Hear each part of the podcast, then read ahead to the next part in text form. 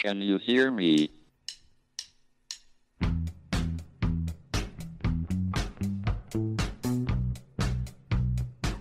Houston, we have a problem. It's one small step for man, Now I am become death, one giant leap for mankind. the destroyer of worlds.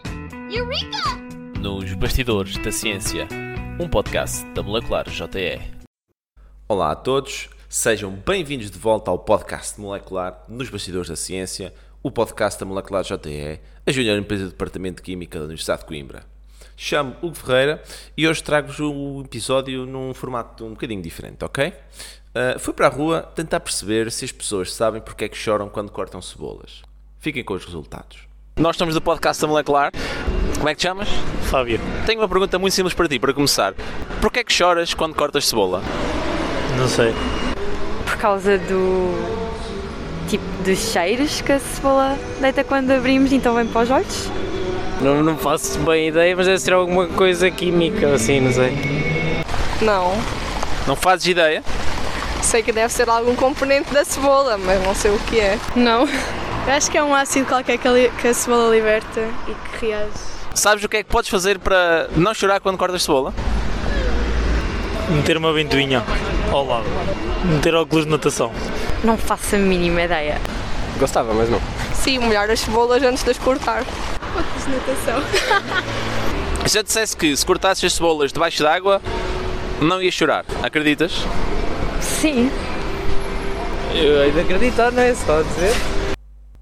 Ora, como podemos ver, há respostas muito diferentes ao porquê de chorarmos quando cortamos cebolas. E também técnicas muito fora da caixa para contornar este problema. Mas afinal, porquê é que isto acontece? A resposta à primeira questão é muito simples. Pronto, a cozinha, como vocês sabem, não seria a mesma sem, sem a cebola, não é? Nós usamos praticamente em todos os cozinhados. E para além de deixar a comida muito mais saborosa, não é? Uh, apresenta também alguns nutrientes importantes para a nossa saúde, como por exemplo cálcio e vitamina C, também conhecida como ácido ascórbico e, por exemplo, fósforo também. Uh, a cebola que nós utilizamos na nossa comida é, é o bulbo, ou seja, é, é o broto que nasce debaixo da terra e, portanto, ao longo do, do seu crescimento, este também foi absorvendo algum enxofre que está, que está presente nos solos. E, como já repararam, a cebola também não apresenta nenhum cheiro quando está, quando está inteira, né? quando está por cortar. Uh, no entanto, quando se corta a cebola, nós começamos logo a sentir aquele odor característico da cebola, certo? Isto porquê? Porque quando se corta a cebola, nós forçamos a ruptura das paredes celulares da cebola e libertam-se algumas enzimas que, ficam já a saber, têm o nome de alinases. Estas enzimas, quando entram em contacto com os, óxido- com os óxidos sulfúricos da cebola, ah, levam à produção de compostos à base de enxofre que provocam o odor e o sabor característico da, da cebola. No entanto, um destes compostos de enxofre é o sulfóxido de tiopropanal. Eu sei que o nome não é o mais atraente para quem não está por dentro do assunto, mas é o verdadeiro nome do, do composto. E esse composto é um gás volátil que chega rapidamente aos nossos olhos. E quando este gás entra em contacto com a umidade presente nos nossos olhos, transforma-se então em ácido sulfúrico muito fraco. ênfase no muito fraco. No entanto, apesar de ser muito fraco, é incomodativo, e vocês têm perfeita noção disso, já cortaram pelo menos uma cebola na vossa vida, e leva-nos, a nós, às pessoas, a sentir aquele ardor e aquela irritação típica que é o staple de cortar cebolas, não é?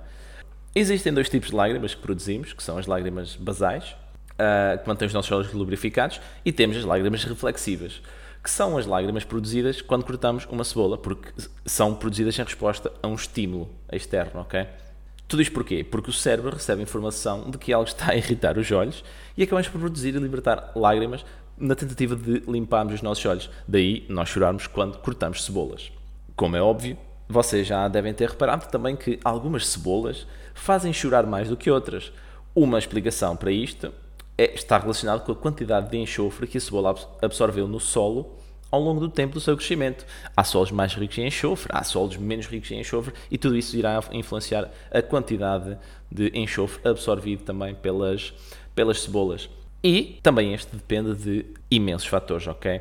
N fatores. Desde a composição do solo, às condições do cultivo e ah, quando estamos na presença de cebolas que tenham sido cultivadas em solos mais ricos em enxofre, a priori, essa cebola deverá ahm, fazer chorar mais do que outras cebolas produzidas e colhidas em solos menos ricos em enxofre. Portanto, uh, alguns dos conselhos que nós temos em relação à segunda, à segunda questão, que é como evitar chorar ou tentar minimizar ao máximo uh, as lágrimas quando, quando cortamos cebola, nós temos aqui algumas dicas, uh, alguns conselhos que podem ajudar para, para, não chorar tanto, ou mesmo em alguns casos para evitar, evitar chorar.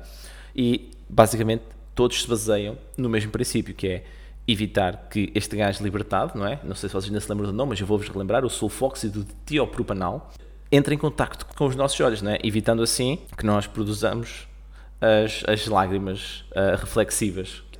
Uh, o primeiro conselho é cortar a cebola debaixo de um exaustor ligado, por exemplo, uma vez que a força de sucção do, do exaustor vai sempre, vai sempre sugar algum, algum do, do, gás libertado pela, pela cebola. Podemos também molhar as mãos antes de cortar a cebola e lavar, lavar também. Quando estamos a lavar a cebola, uh, enxaguar, bem, enxaguar bem as mãos, permitindo que as substâncias que causam irritação nos olhos, como por exemplo o nosso sulfóxido de tio, tiopropanal, reajam com a água presente nas mãos e não com a água dos nossos, dos nossos olhos. Por último, o nosso último conselho em relação a isto é que também, também podem cortar a cebola debaixo d'água, o que leva também à diluição destes, destes gases. Can you hear me? Bem, caros ouvintes, por hoje é tudo. Daqui a 15 dias voltamos com mais um episódio do podcast molecular com mais perguntas para vocês. Houston, Até lá. Ótimas experiências. Small